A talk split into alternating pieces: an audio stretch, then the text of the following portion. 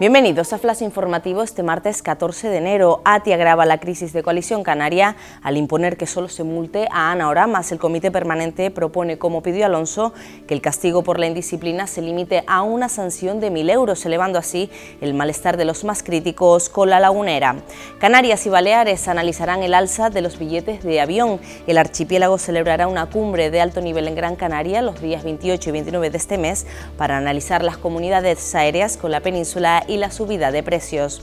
San Juan de la Rambla, La Guancha e Ico de los Vinos son los pueblos más pobres de Tenerife.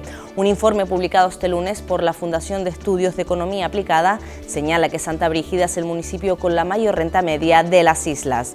El Ayuntamiento de Santa Cruz prestará atención a domicilio en la merienda y la cena. El IMAS y Cruz Roja ponen en marcha un proyecto piloto para mayores con dificultades para valerse por sí mismos.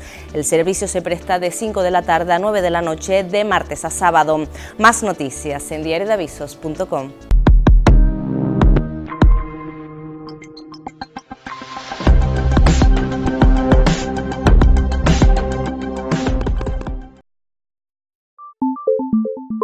you